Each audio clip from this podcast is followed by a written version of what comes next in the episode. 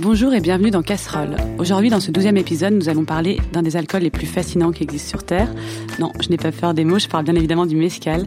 Nous allons expliquer d'où il vient, comment il est fabriqué, nous allons parler des croyances et légendes qui l'entourent, se demander si le mescal apporte une ivresse particulière, raconter comment son histoire est indissociable de l'histoire culturelle du Mexique, et aussi comment des jeunes entreprises mexicaines aujourd'hui s'en servent comme arme politique pour mettre en avant l'art et le savoir-faire des populations indigènes, et aussi pour éviter aux Mexicains et Mexicaines d'émigrer aux États-Unis en leur donnant du travail chez eux, sur leur terre. Pour en parler avec nous, nous sommes avec Margot Le Carpentier, barwoman. J'ai décidé de dire barwoman. Est-ce que ça te va, Margot euh, On dit bartender généralement. Bartender. barwoman, ça ira. Voilà, je voulais rajouter le côté femme. Bartender et créatrice du bar à cocktail Combat, juste à côté euh, des nouveaux locaux de Binge à Belleville. Ça tombe bien. Salut Margot. Bonjour. Et David Migueres, franco-mexicain, créateur de la société Mescal Brothers, qui travaille avec des producteurs mexicains et apporte leur mescal en France. Salut. Salut. Salut David. Belle voix grave. Avec nous aussi Céline Maguet, la chroniqueuse liquide de l'émission, qui est plutôt euh, vin que mescal d'habitude. Mais ça tombe bien car ces deux boissons ont beaucoup de points communs, notamment la notion de terroir, notion dont tu vas nous parler dans ta chronique, Céline. Salut. Bonjour Mazazi. Et peut-être Mazazi. Et peut-être je dois quand même balancer cette euh, phrase avant de commencer une émission où on va parler d'alcool à 45 degrés. L'abus d'alcool est dangereux pour la santé à consommer avec modération. Et déjà, pour commencer, je voulais vous demander euh, à, tous les deux, David et Margot, comment vous avez découvert cet alcool euh, la première fois, si vous vous rappelez la première fois que vous en avez bu. Margot? Euh, Ouais, moi, c'est, c'est assez... le souvenir est assez clair. la première fois que j'en ai bu, c'était aux États-Unis. J'habitais à New York.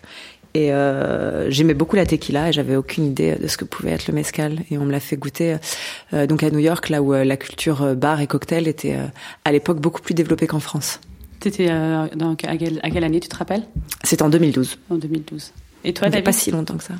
Ça remonte un petit peu. J'ai un cousin qui était dans un groupe de, de musique. Et je sortais avec eux de temps en temps pour euh, aller boire des coups et après leur concert. Et ils buvaient du mescal.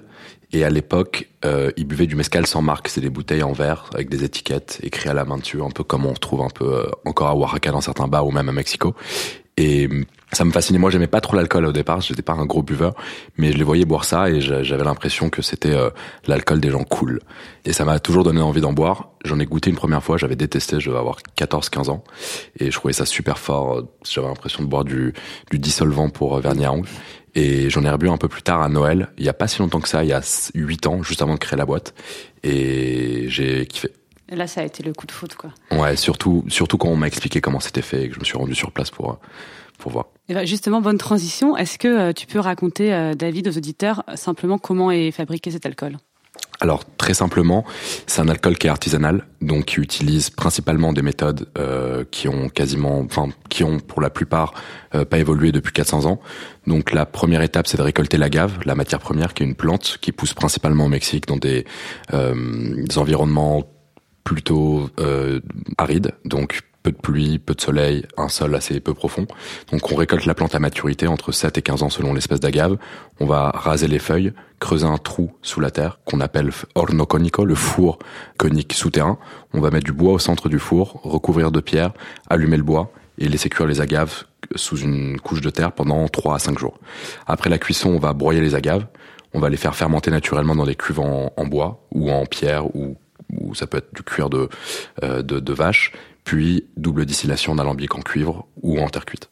Et après, c'est bon, on a, on a notre mescal. Et après, il n'y a pas de vieillissement exactement. Contrairement à d'autres alcools blancs, euh, le mescal est consommé directement après la, la, distillation ou il est maturé en verre pendant quelques mois. Et donc tu, tu parles des, des agaves, euh, euh, donc tu dis que ça, ça doit arriver jusqu'à 7 ans ou 15 ans de maturité, mais il y a, y a deux types d'agaves, peut-être on peut en parler, les agaves qui vont être des agaves sauvages et les agaves qu'on va pouvoir euh, il y a même trois types d'agaves. Donc il y a les agaves sauvages qui poussent complètement de manière euh, isolée dans la montagne, au bord des rivières, euh, à côté d'un arbre, etc. Donc ça, c'est des agaves purement sauvages que les producteurs doivent aller chercher, se balader à Dodane ou à pied pour, pour trouver. Il y a les agaves cultivées, donc qui sont des, des espèces d'agaves qui ont été euh, cultivées dès le départ, donc des cultivars comme l'agave espadine, qui poussent dans des champs, comme on a n'importe quelle autre euh, culture, et les agaves semi-cultivées, qui sont plantées euh, sous serre pendant quelques années et replantées dans, les, dans, leur environnement naturel. Et du coup, pour ces agaves sauvages, comment on les récolte? Il y a cette notion de maestro mescalerio qui sont, peut-être tu peux nous raconter, qui sont les personnes qui vont savoir reconnaître ces agaves et les cueillir et qui vont ensuite être partie prenante dans la confection aussi du mescal? Alors le maestro mescalero, un peu le maître de chez, c'est celui qui va superviser toute la production, va être accompagné dans la récolte par euh, des jeunes qui vont l'aider à récolter les agaves. Donc pour savoir quand un agave arrive à maturité, il suffit de se balader dans les champs, si jamais c'est un, un, agave cultivé, et d'observer l'inflorescence qui va partir du centre de l'agave. Donc dès qu'elle est à une vingtaine ou trentaine de centimètres, on sait que l'agave est arrivée à maturité et qu'on va pouvoir récolter cette agave pour obtenir le mescal. Très bien. Alors le mescal, c'est vraiment, tu le racontais, toi tu l'as découvert au Mexique, tu es franco-mexicain, c'est vraiment une, boisson culturelle qui existe au Mexique depuis, euh, bah, depuis que le Mexique existe pratiquement. Est-ce que tu, tu connais un peu l'histoire de, du mescal Alors, c'est pas aussi vieux que, enfin, que le Mexique tel qu'on connaît, que le Mexique euh, actuel évidemment, ça remonte à 400 ans. Euh, L'élaboration du mescal, principalement grâce à l'arrivée de l'alambic philippin et l'alambic arabe qui arrive avec les Espagnols à la fin du 15e siècle. Donc ça, c'est le mescal tel qu'on le connaît aujourd'hui est issu de cette euh, de cette technologie qui arrive avec les Espagnols et les Philippins. Mais avant l'arrivée des Espagnols, on parle déjà de on parle déjà d'agave par par contre, on parle déjà d'alcool fait à base d'agave? Oui, alors avant ça, il y a la boisson millénaire mexicaine qui s'appelle le pulque, qui est une bière d'agave, donc qui est une qui est, euh, qui est le jus de l'agave qui fermente dans le centre et le, dans le cœur de la plante. Et cette euh, bière d'agave, le pulque, est consommée depuis plusieurs milliers d'années.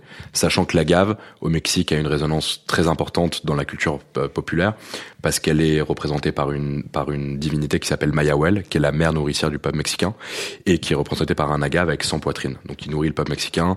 On le retrouve, euh, cet agave, on le retrouve aussi dans la, dans la peinture de Diego Rivera, de Frida Kahlo, pour les plus connus d'entre eux, euh, dans la poésie, dans le rap, dans le hip-hop. C'est une plante qu'on retrouve vraiment partout dans la culture mexicaine. Et ça, toi, Margot, tu connais le pulque T'en as déjà vu? Euh, Ouais, j'en ai déjà goûté, oui.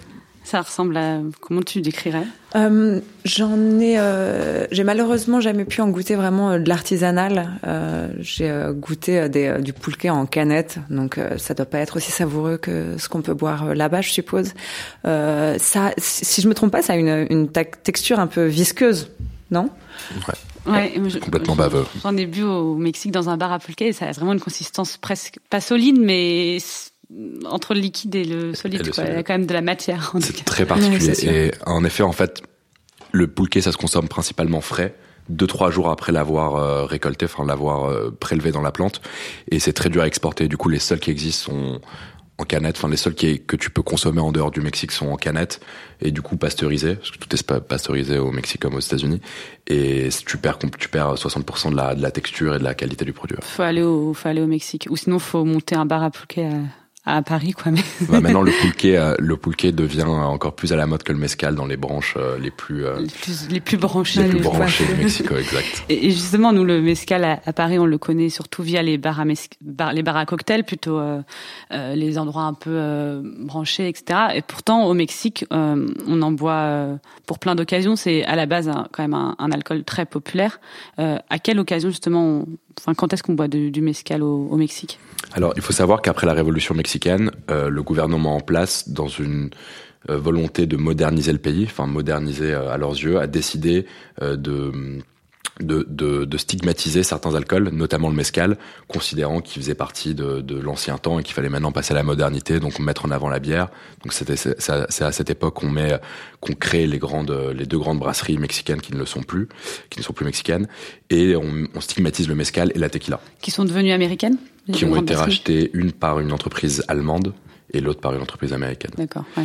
Euh, il y a plus de bière mexicaine. Enfin, ouais. en tout cas, les grandes marques sont plus mexicaines. Et donc, on décide de, de, de, stigmatiser le mescal, de l'imposer très fortement, ce qui est encore le cas. Et, euh, et les gens considèrent que c'est un alcool euh, pas noble, un alcool pour les pauvres, très consommé sur, dans les communautés productrices, mais quasiment pas à l'extérieur. En fait, à Mexico, euh, c'était euh, principalement la tequila. Euh, et le mescal était vraiment euh, laissé de côté ou comme je disais tout à l'heure pour les pour les artistes un peu comme l'absinthe en France vraiment mis, mis, de côté mm. Avec la nouvelle génération enfin la génération des jeunes mexicains il y a une trentaine d'années on a assisté à un retour du mescal notamment un peu en opposition avec la tequila qui a été vachement américanisée on va en parler de ça okay. qui a été vachement américanisée et aussi par volonté de remettre en avant la culture mexicaine, indigène, parce que c'est un produit indigène, très consommé dans les communautés locales. Et la question, c'était quand est-ce qu'on boit du mezcal? Dans les communautés productrices, on en boit un peu tout le temps. Ça rythme un peu la vie des habitants de, de, des communautés productrices, principalement sur les grandes fêtes religieuses, les, les mariages, les décès, les naissances, on en boit quasiment toute l'année. Oui, parce que il y a aussi tout un aspect un peu euh, mystique, peut-être autour du mescal. Là, on, on voit, tu as, ramené euh, pas mal de bouteilles et on va boire dans des petits verres.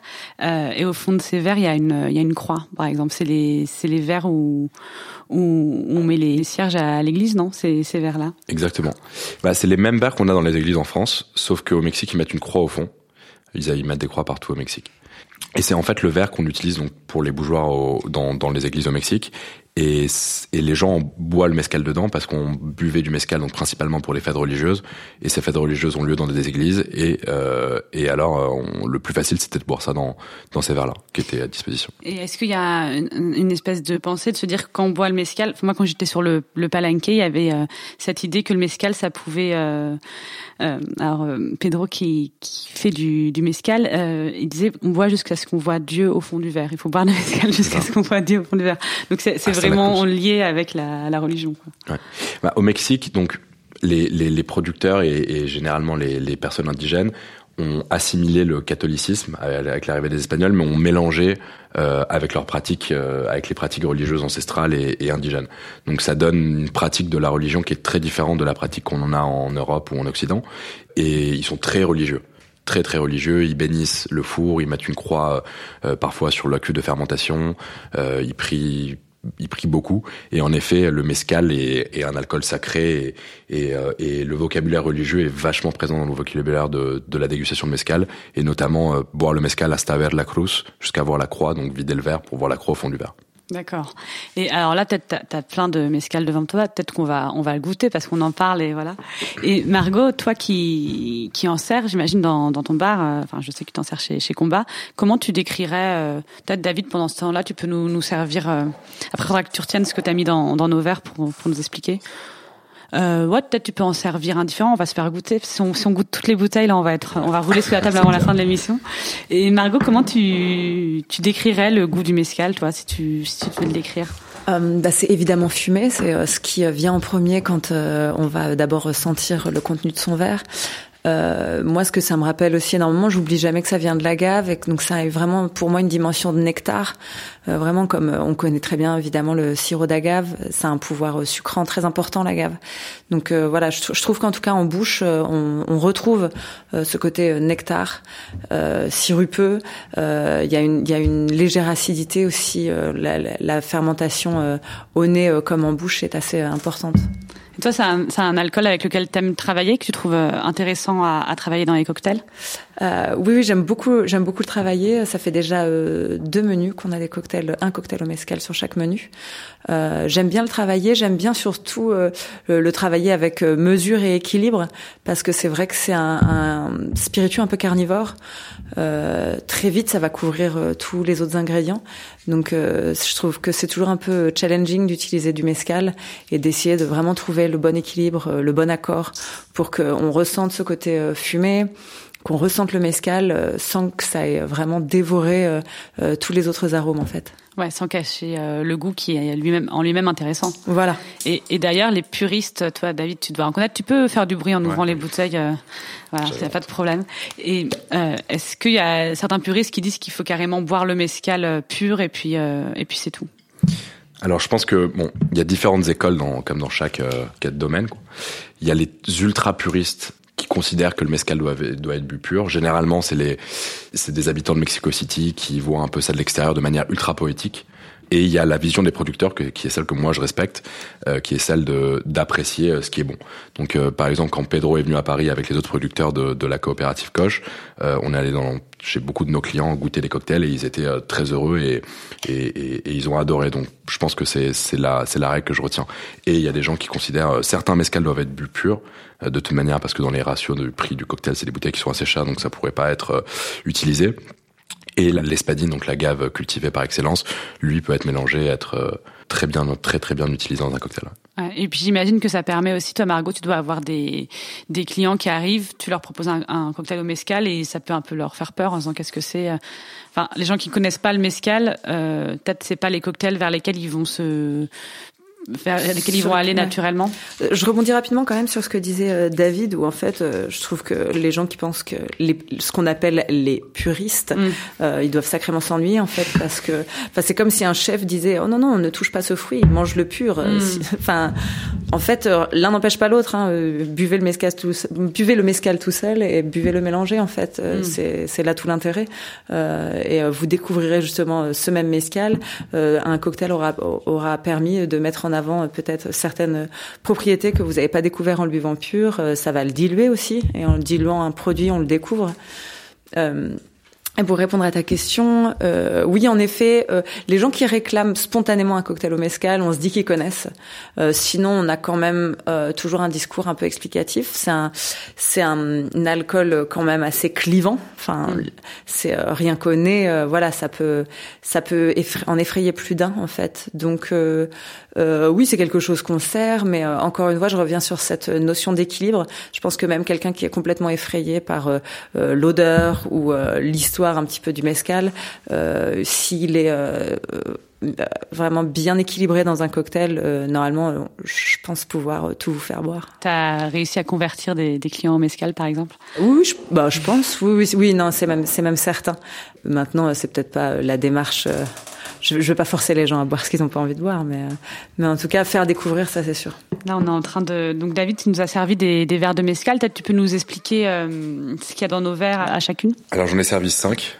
Parce qu'il y en a une pour Solène, du coup, qui a Ouais, bien réalisé sûr, ouais, ce que j'ai. qui a le plus gros. Tiens, Solène. Donc j'ai amené cinq mescales différents. Donc il y en a quatre qui viennent de Oaxaca. Oaxaca qui est l'état le plus reconnu et le plus connu dans l'élaboration du mescal, notamment parce qu'il y a beaucoup d'espèces d'agaves différentes sur cet état-là. Il y en a 13 différents, avec des sous-variétés à chaque fois. Donc euh, euh, j'ai amené un blend, donc un ensemble, donc de deux agaves différents. J'en ai ramené un qui est distillé en Noya de Barro, donc en alambic philippin. C'est un alambic euh, qui est fabriqué à partir de deux pots en, argile. J'en ai ramené un qui est à base d'espadine, donc coche espadine qui est la gave, euh, le mescal que Margot utilise chez Combat dans son cocktail et qui est euh, notre mescal de la casa, enfin notre mescal qu'on a depuis le départ quasiment notre, de l'histoire de Mescal Brothers et qui est le mescal qu'on utilise en cocktail. Toi, Céline, qui est habituée à goûter du vin, qu'est-ce que tu, qu'est-ce que tu sens quand tu, je sais pas le- lequel a, a Alors, eu. je sais pas si David se rappelle qui a quoi. Alors, je me Faut rappelle. il y a qu'il les regoute. Faut que je, pas que je commence à boire avant de m'en rappeler. Est-ce que si Je tu les pense que sens tous, tu pourrais les reconnaître Ouais, tous. Justement, j'ai- j'en ai, pris à pouvoir. Donc toi, c'est Mescalosfera, c'est sûr, et toi, c'est Coche, c'est C'est sûr. drôle le nez, la différence entre le premier, en effet, où il y a vraiment le côté fumé qui domine, et après celui-ci, donc c'est celui que tu viens de me donner, Ouais. je pense que c'est le second, où là il y a un côté beaucoup plus herbacé, tu sens vraiment beaucoup, beaucoup plus Oui, un côté herbal. Parce que, en plus du côté fumé, il y a aussi, ce- moi je trouve dans le mescal un côté où on sent vraiment le, la plante, enfin on sent le, du coup ce que, le, Le- côté herbacé. Et, et c'est pour ça que c'est important de rappeler que c'est un alcool qui est pas vieilli en bois, parce que la plante a déjà un- une personnalité, un caractère assez puissant, et ce qui fait que voilà, en le faisant vieillir en bois, on va perdre quelques subtilités qui qui existent déjà à la base. Et, et avec le mescal, là, on, on voit qu'on on, boit donc différentes euh, mescales qui sont faits avec différentes variétés d'agave. Il y a aussi cette chose de l'ivresse particulière qu'apporte le mescal. Euh, quand j'étais sur le, le palenque, donc la plantation de mescal, le maestro mescalero Mescalero me disait euh, que chaque euh, agave et chaque mescal avait un peu sa sa fonction. Il me disait que l'espadine ça permettait de la force, ça permettait de donner la force d'aller travailler, puis celle de se reposer sans être trop fatigué. Que le mariguiche, je sais pas si je le prononce bien, euh, donnait très faim au bout de deux verres. Que le lumbré on en buvait euh, pour euh, se donner de l'énergie. Euh, et euh, que le rabali euh, il faisait pleurer avec goût. Et que le Tobasiche de fait, fait qu'on se, qu'on se sente romantique, par exemple. Est-ce que ça, cette espèce de d'idée que que le mescal t'a- te met dans certains états, encore une fois, hein, je fais pas l'apologie de, l'alcool, mais c'est quelque chose qu'on retrouve dans cette dans cette culture aussi, dans cette culture-là.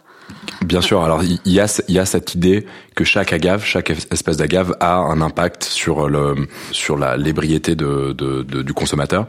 Je l'ai expérimenté là-bas parce qu'on me l'a dit et redit et voilà, je sais pas si l'effet placebo a, a créé ça en moi, mais clairement il y a des mescales avec lesquels je me suis senti plus euh, envie de me poser, discuter avec mes potes euh, autour d'une bouteille de mescal tranquillement, d'autres qui te donnent vraiment envie de danser, d'aller faire la teuf et qui te donnent un peu chaud quoi, enfin qui te donnent envie de bouger et euh, d'autres qui te mettent dans des états un peu plus relaxants. Enfin, il n'y a aucune étude scientifique sur le, sur l'impact des différentes agaves sur le sur le sur l'ébriété, mais de manière générale, le mescal, de mon expérience euh, personnelle, a des effets complètement différents du reste des alcools. Et quand je passe une soirée à boire que du mescal, je passe une très bonne soirée généralement. Et t'as pas trop mal à la tête le lendemain? Alors non, justement ça c'est aussi un, on n'a on a pas le droit de le dire mais je le dis tout le temps.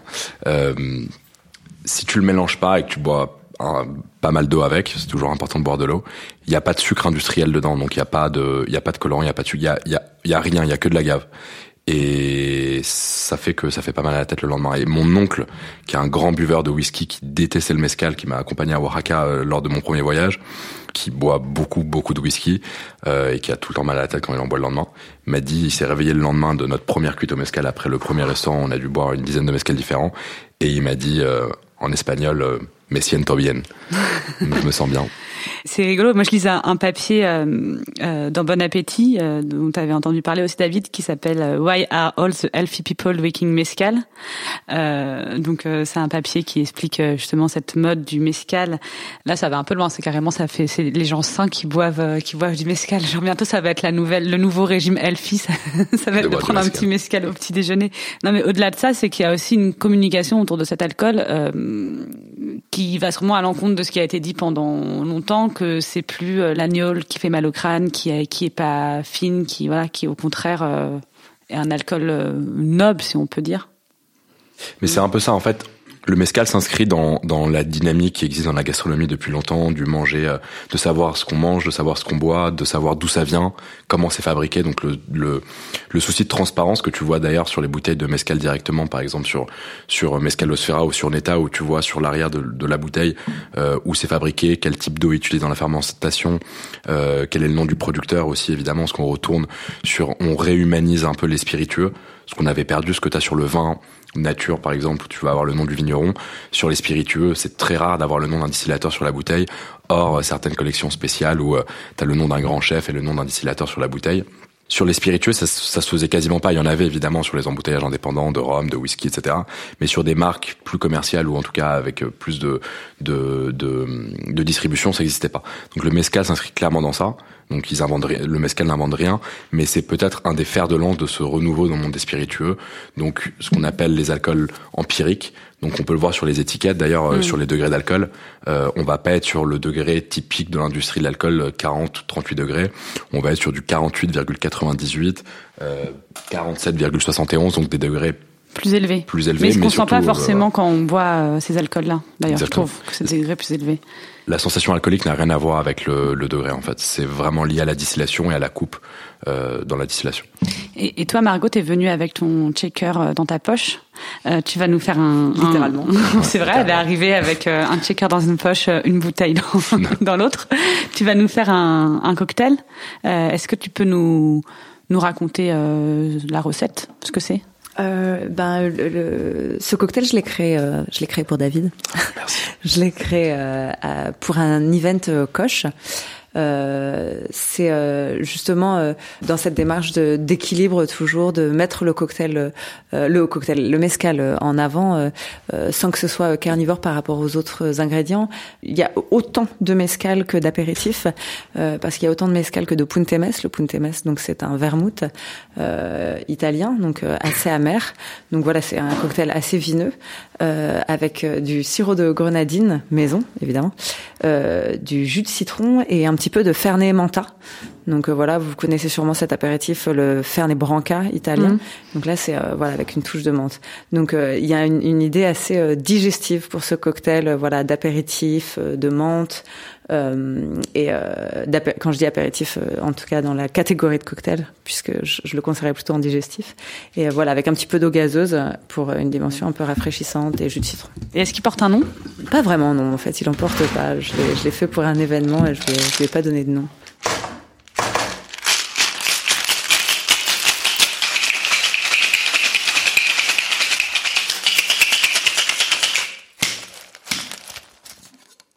Et voilà. Trop beau quand tu quand tu checkes ton mescal, Margot, on dirait que tu, que tu danses, quoi, non? C'est une chorégraphie. ah, c'est sportif. Hein.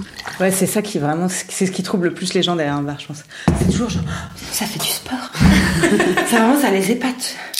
Sportif. Moi, ça m'a épaté euh, au début. Hein. Et du coup, là, tu rajoutes euh, du Perrier? Tu l'as dit tout à l'heure. C'est mais... Perrier. Donc il faut lui trouver un nom à ce, à ce cocktail. La casserole. La casserole, ouais, c'est pas très mixé. Casserole. Casserola. Casserola, bah c'est bien. On peut l'appeler casserola. La casserola. À la vôtre. Salut. Là, on a tous notre petit verre de mescal euh, à la main. Comment on, on trinque avec le mescal? On dit salud en espagnol. Salud. Dikchebe en. En dik- Dikchebe Dikchebe. Mais c'est bon parce qu'on sent le. Ça apporte un peu l'amertume, peut-être le. le... Le punte mes, Ouais. euh, ouais, allié euh, à, au Fernet Menta. Euh, donc voilà, là, l'idée c'était vraiment de créer euh, un cocktail euh, avec les codes un petit peu soda, long drink euh, qu'on connaît parce que la grenadine, euh, ça fait appel voilà aux fruits rouges, euh, quelque chose d'assez gourmand et à la fois euh, vraiment euh, apéritif, digestif, euh, de, de, de vineux, d'amertume italienne. Euh, voilà, on se rapproche presque du Coca-Cola, quoi. C'est-à-dire que le Coca-Cola, au final, c'est assez, euh, c'est assez fruits rouges, caramel, herbe, en fait. Et euh, là, voilà, ça, ça relie un peu tout ça, euh, de faire un peu, c'est le mescal Coca, quoi. Il y a, il y a une petite pointe de menthe à la fin. Voilà. est- ça fait super frais. Et c'est bien meilleur que du, que du coca. Hein.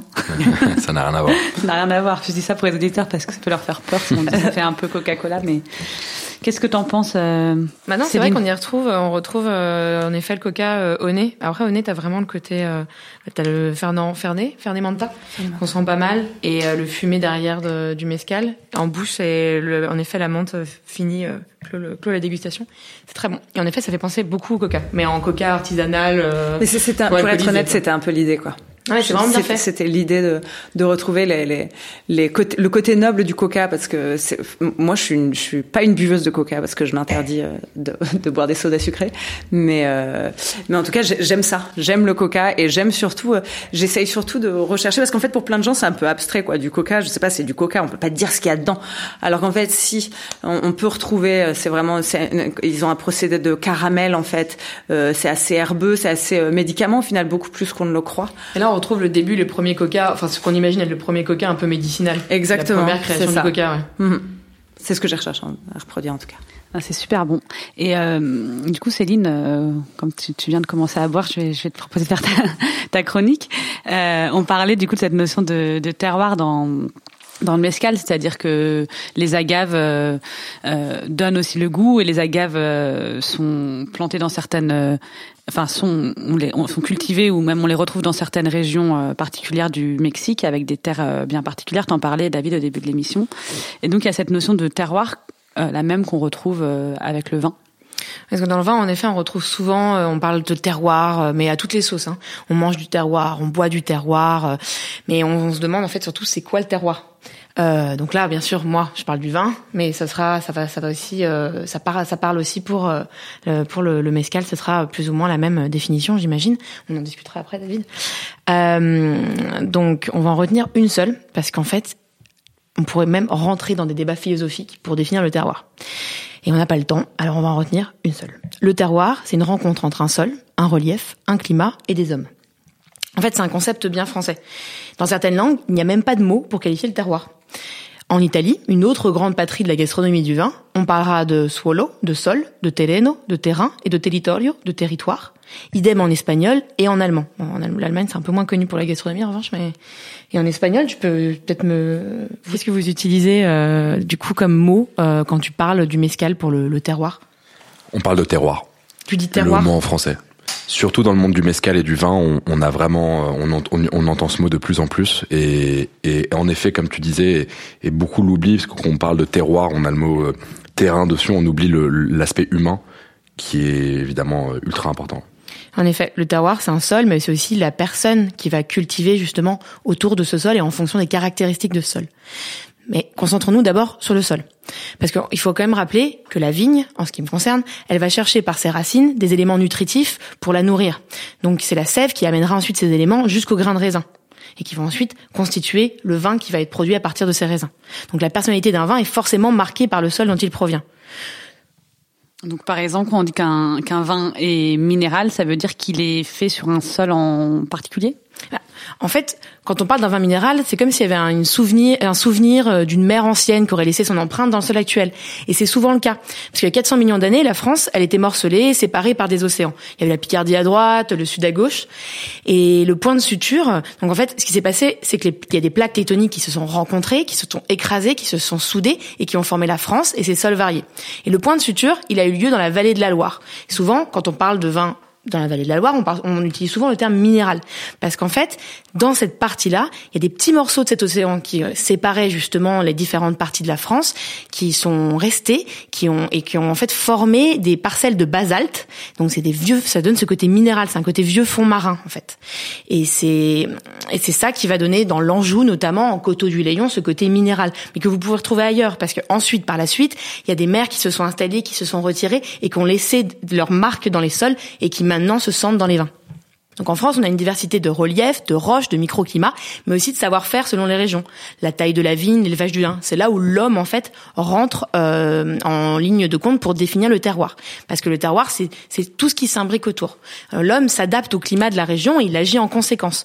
En Alsace, le climat continental implique d'avoir des vignes hautes. Donc le, le, vigneron va faire en sorte que son, ces vignes sont vraiment en hauteur, contrairement au Beaujolais où elles sont très basses, elles ont un côté un peu troll en hiver. Alors qu'en Alsace, on est sur des 2 mètres de hauteur.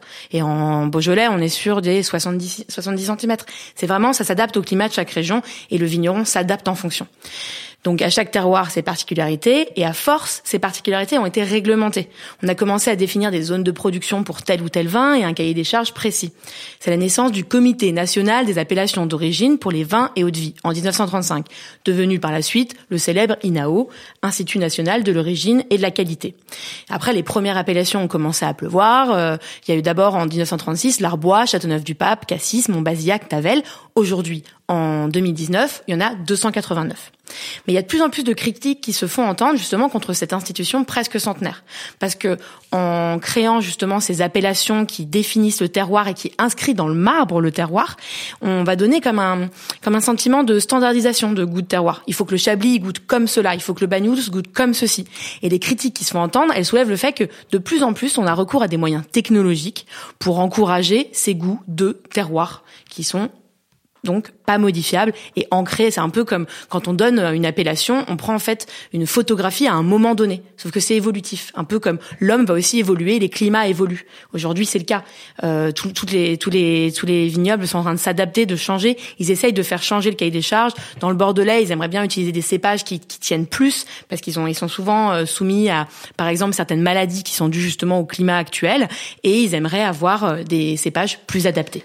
Et, c'est comme euh, ce que disait David justement sur euh, le vin de France ou euh, des, personnes qui font du mescal qui vont refuser d'être dans une appellation pour pouvoir faire un peu ce qu'ils veulent dans leur appellation.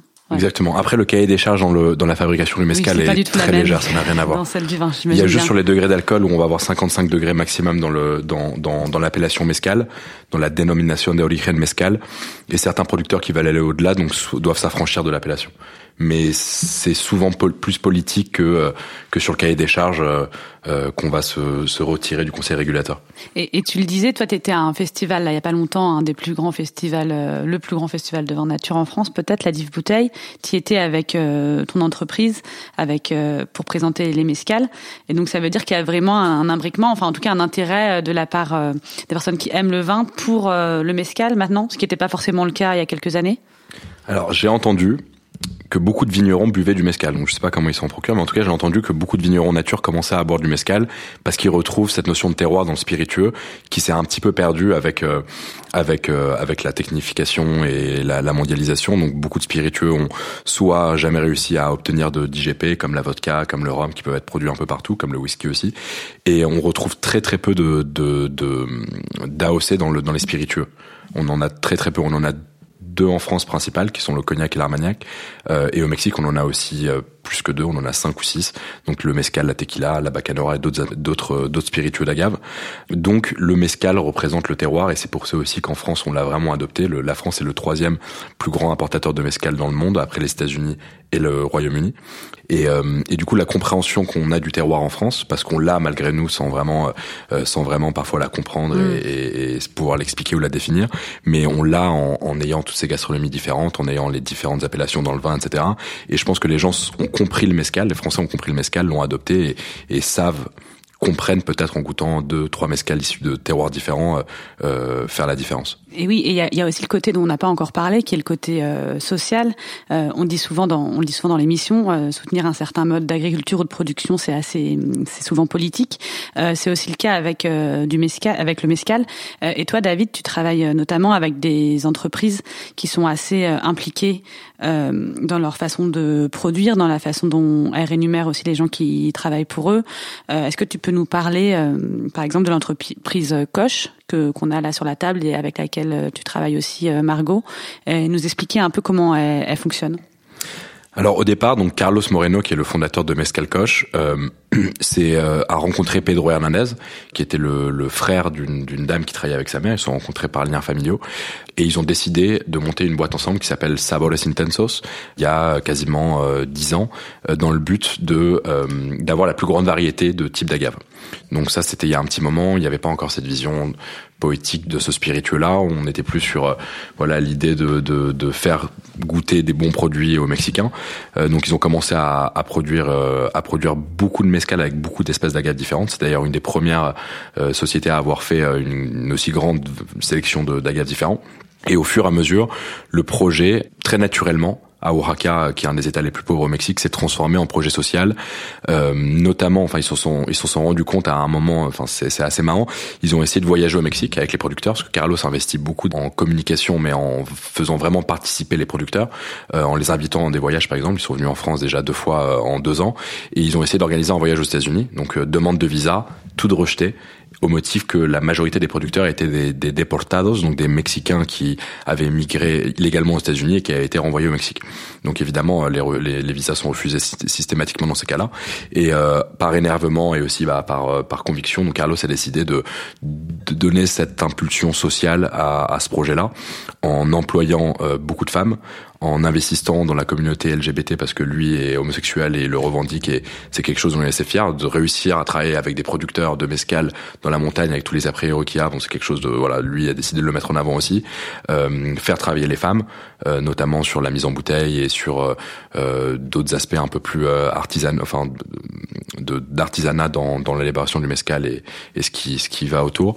Et évidemment d'un point de vue écologique avec la reforestation de d'arbres d'agave et euh, la, voilà la mise en place de serres, de, de projets un peu environnementaux. Et au-delà de son entreprise, est-ce que c'est un vrai mouvement justement des euh, jeunes, euh, de jeunes producteurs, euh, jeunes entrepreneurs mexicains qui vont euh, entreprendre dans leur pays et aussi peut-être permettre à ce que le, les productions de mescal restent aux Mexicains et pas comme ce qui a pu se passer avec la tequila où c'est j'ai l'impression beaucoup de grandes entreprises américaines qui s'en sont emparées et qui euh, maintenant euh, euh, travaillent au Mexique, permettre juste ouais, aux Mexicains de, de garder ce savoir-faire et d'en vivre. Bah, il y a, y, a, y a ce fantasme au Mexique de, de réimmigration, c'est-à-dire de, de Mexicains qui reviendraient des États-Unis pour travailler au Mexique qui existe dans le monde du mescal, ce qui est assez fascinant. Donc des Mexicains qui sont partis aux États-Unis pour trouver du travail, qui reviennent à Oaxaca parce qu'il y a enfin du travail. Donc beaucoup de jeunes sont revenus à Oaxaca pour relancer l'entreprise, pour moderniser le design, l'étiquette, gérer les réseaux sociaux, etc. Donc ça, c'est un phénomène qui existe. Et de manière générale, les entrepreneurs qui ont décidé de créer leur marque de mescal, assez naturellement, ont, ont donné à leur marque cet aspect social environnemental parce que eux-mêmes baignaient dans ça à Mexico City et ont décidé euh, en arrivant à Oaxaca, enfin même pas décidé, c'est que c'est à l'origine du projet, il y a un projet social qui donne naissance à une marque de mezcal, soit en réinvestissant une partie dans certains projets, euh, euh, dans des bibliothèques, dans des écoles, etc., soit en ayant un aspect plus environnemental avec des labels organiques et bio. Il y en a pas énormément, mais il y en a certaines qui qui l'ont. Et il faut aussi savoir qu'à Oaxaca, euh, vaut mieux avoir en tête euh, d'avoir des projets sociaux parce que les terres sont communales, elles appartiennent elles appartiennent à la communauté. Donc ça, c'est un, un leg de, de, la révolution. Donc celui qui travaille les terres possède la terre. Donc à Oaxaca, une grosse entreprise ne peut pas racheter de terres. Et justement, tu parlais des, des femmes. Là, tu as des, des bouteilles qu'on a sur la table. Il y a il y a quelques bouteilles qui sont faites par des par des femmes? Il y a des maestras mezcaleras. Il y en a quelques-unes. C'est pas c'est c'est pas il y en a pas énormément, mais il y en a certaines. Euh, il y en a des très reconnues. Il y a Sosima qui est peut-être une des plus reconnues. On en a apporté on a apporté certaines de ces bouteilles il y a il y a deux ans.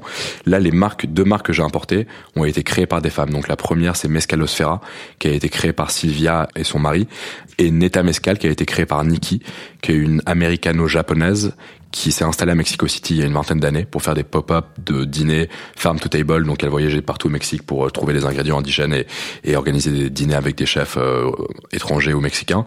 Et qui s'est installée à Oaxaca depuis quelques temps maintenant pour lancer sa marque de destilado de agave parce que c'est un mezcal donc non certifié qui s'appelle Neta et euh, et qui du coup représente assez bien le, terroir mexicain. Et toi Margot, pour toi c'est important aussi en tant que bartender, de travailler avec ce genre d'entreprise C'est quelque chose que que tu prends en compte quand tu choisis les spiritueux que tu sers derrière ton bar? Euh, Oui, c'est sûr. C'est une dimension que j'essaie toujours de favoriser. De toute façon, euh, euh, que ce soit des femmes ou euh, ou qui ce soit en tout cas quand c'est c'est des c'est des projets euh, en tout cas respectueux euh, et de l'environnement et d'une économie locale. Évidemment, c'est toujours vachement plus gratifiant de travailler ce genre de produits au bar.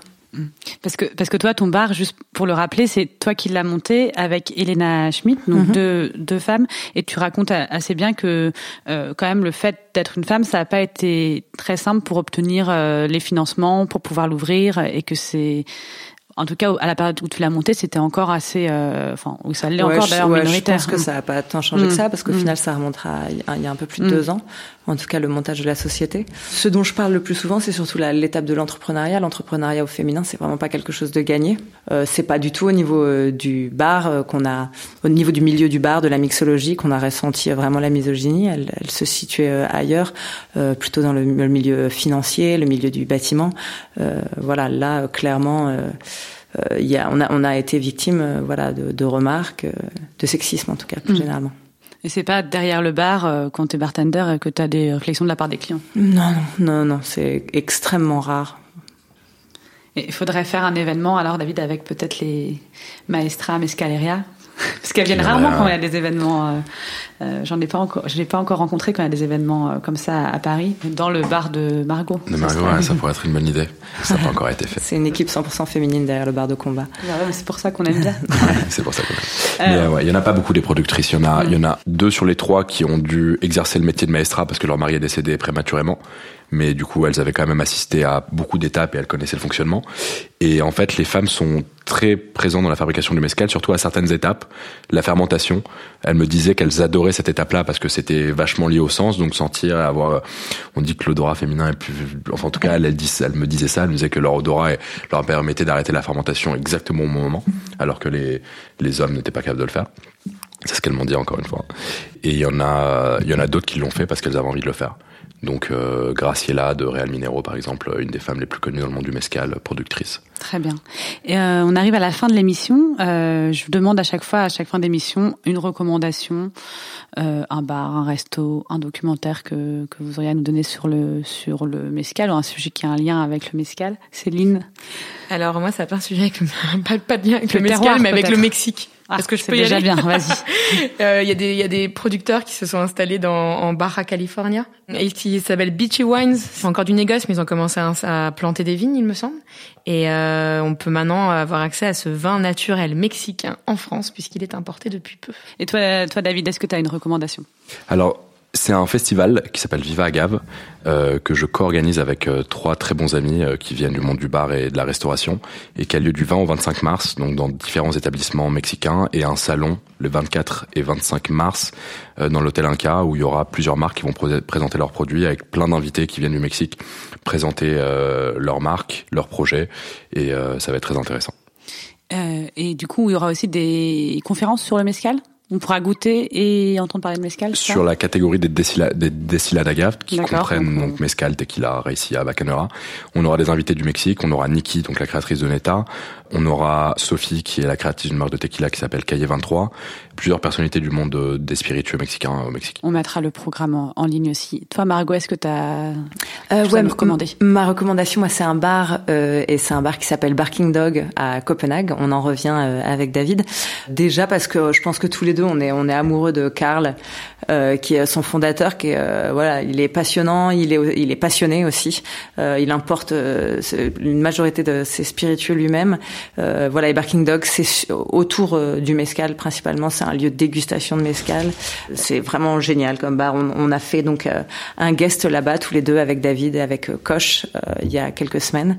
Et Karl reviendra très vite, toujours avec Koch à, à combat pour le retour. Donc voilà, je vous invite en tout cas à aller découvrir Barking Dog soit à Copenhague, soit à Combat d'ici quelques mois. Faut guetter sur la page Facebook de Combat peut-être. Ouais, on l'annoncera euh, et puis euh, la, page de Mescal Brothers aussi. Ben merci, euh, merci à, tous les trois. moi, je vous recommande bien évidemment d'aller boire du mescal chez Combat, aussi de lire le livre de David Mequires écrit avec Alexandre Vintier et Domenico Garcia paru aux éditions Hachette, Mescal, l'esprit du Mexique. Margot, as sorti un livre aussi? Oui, moi aussi en collaboration avec Alexandre Vintier. Et comment il s'appelle ah, Donc c'est la Bible des alcools. D'accord. Et dedans, on retrouve des recettes. Évidemment, et un entretien avec euh, David Migueres, évidemment. le spécialiste. David qui est, partout quand il s'agit de, de mescal. Bah, on vous mettra toutes ces infos euh, sur, euh, sur le site de Binge. Merci à Solène qui a réalisé cette émission et qui ne connaissait pas le mescal avant ce podcast, mais qui par contre adore la vodka noisette. Je ne connaissais pas. je vous remets donc toutes les références sur le site de Binge et sur la page Facebook de l'émission Casserole. Si vous avez envie de me raconter vos expériences avec le mescal ou de me poser des questions sur casserole ou de me raconter, je sais pas, votre dernier bon repas, vous pouvez euh, m'écrire à zazie.binge.audio ou sur mon Instagram zazie miam miam. Si cette émission vous a plu, n'hésitez pas à mettre des étoiles ou des commentaires iTunes.